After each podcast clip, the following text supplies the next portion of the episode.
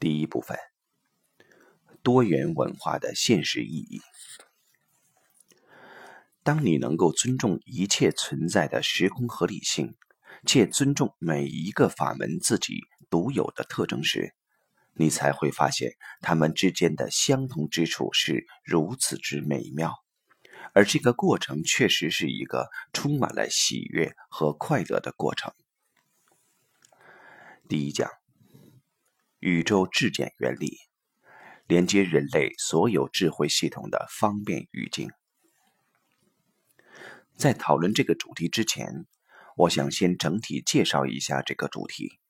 我们把它叫做“求同尊异”。求同尊异。跟我们讲的求同存异有些不一样。求同存异是表达对客观的一种认同，但是保持了自己所谓的立场；而求同尊异是不执着于任何一个立场，尊重一切存在的时空合理性。其实，在过去三十年。我进入所有有缘的宗教和修炼法门探索时，就是本着这样一种意识，这样一种指导思想。进入所有的系统，只有一个思想，就是寻找他们中间相同的部分来相互印证。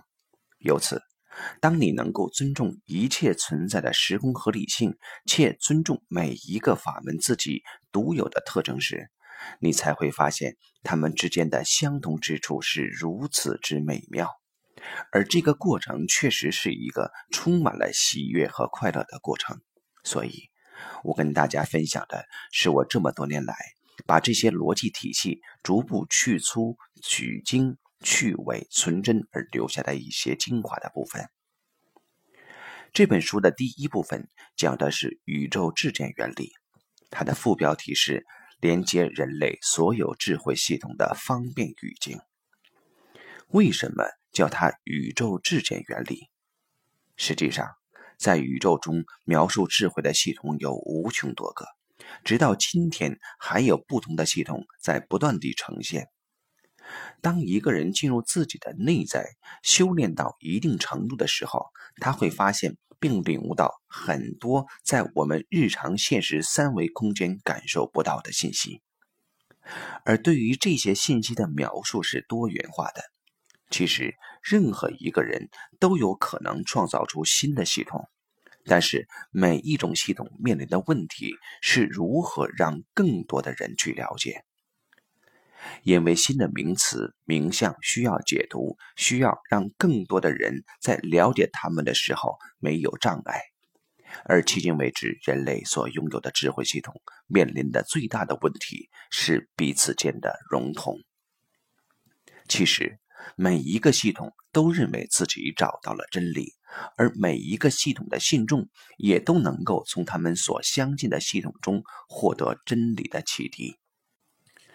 但是在今天这个多元文化并进、多种文化同时呈现的现实下，这些系统之间的互相融通、相互认证，对于每一个现代人来说就变得很重要了。否则，我们难免会感觉到困惑。也就是当不同语境碰到一起的时候，虽然他们在说同样的事情，但由于其逻辑、名词和名相的解读各有不同。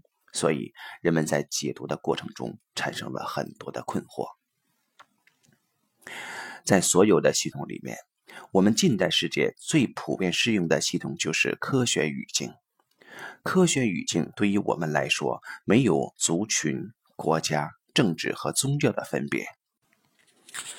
科学语境是这个世界近几百年来人类从新的知识发展中总结出来的一套逻辑体系。我为什么不把它简单地称之为科学？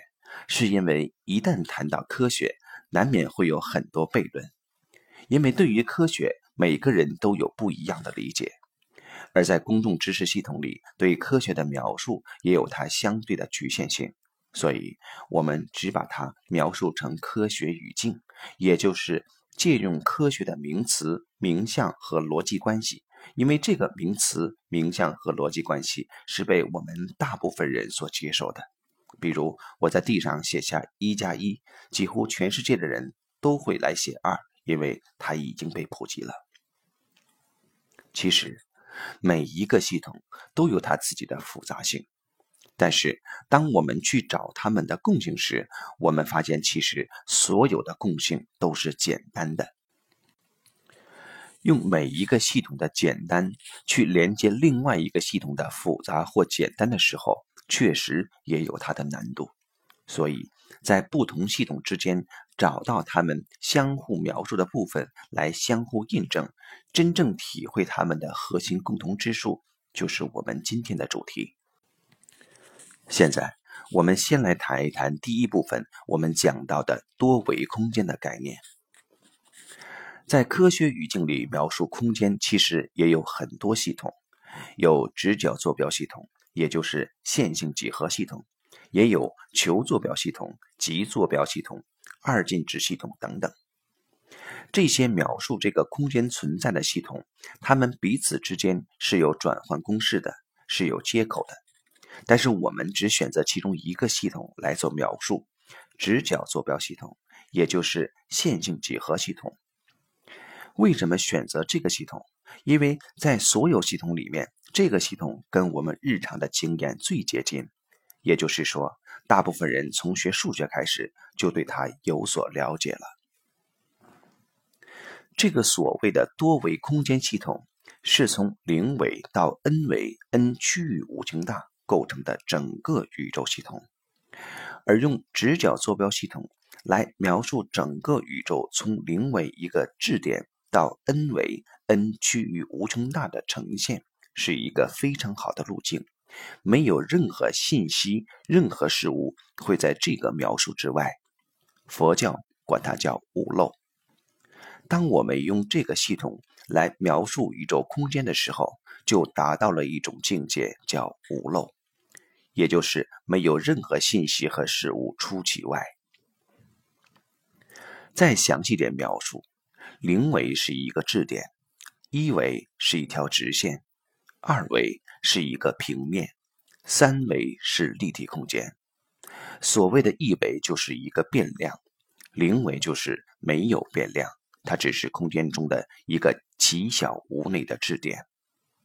一维它是一个变量，在数学里用 x 代替它，也就是 x 轴，我们又叫它数轴。在数轴上。所进行的是加减乘除的四则运算，指的就是一维。二维是一个平面，这个平面是由 x 和 y 两个变量构成的。到了三维空间，就出现了三个变量 x、y、z，它就构成了我们熟悉的三维立体空间。这个概念其实越来越普及了。在二三十年前，我在跟朋友们聊起这个概念时，大家都觉得这个概念过于抽象。而今天，我们可以发现，它出现在我们生活中的很多地方，从心理学、心灵学到现代的文化艺术、电影，包括游戏，大量里出现“多维空间”这样的字眼，这说明它确实很方便。我们再来看一下这个数学思维，在一维、二维、三维空间，它跟物理是高度对应的。也就是说，几乎所有的物理问题到最后全部会抽象归结成为一个数学问题。实际上，数学是在描述着数与形的关系，而在三维世界里边，这种数与形的关系是严谨的，一一对应的。那么，我们在现实中的一切活动，最后都可以归结为一个所谓的特征方程，也就是数学模式、数学模型。所以我们在做现代软件系统的时候，有一个词叫建模，其实就是找到一个事物内在的模式，建立它的数学模型，对它加以描述。而这种一一对应的关系，我们可以在三维空间里找到无穷的印证。可是到了第四位，这种对应关系我们一般人就找不到了，这是为什么？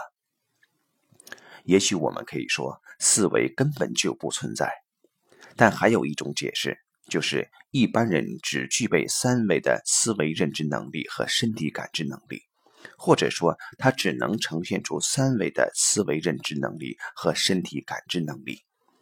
就像蚂蚁只有二维的思维认知能力和身体感知能力，它就只能被局限在一个平面上。当我们用粉笔画一个圈，把一只蚂蚁圈起来的时候，它就不知道怎么从这个二维的密闭空间里面走出来了。而具备三维的思维认知能力和身体感知能力的人类，就知道如何让蚂蚁从三维空间中走出来。这是一个很简单的模型。同样，只具备三维的思维认知能力和身体感知能力，或者执着于这种三维认知能力里面的人，就无法从一个三维密闭空间里边走出去。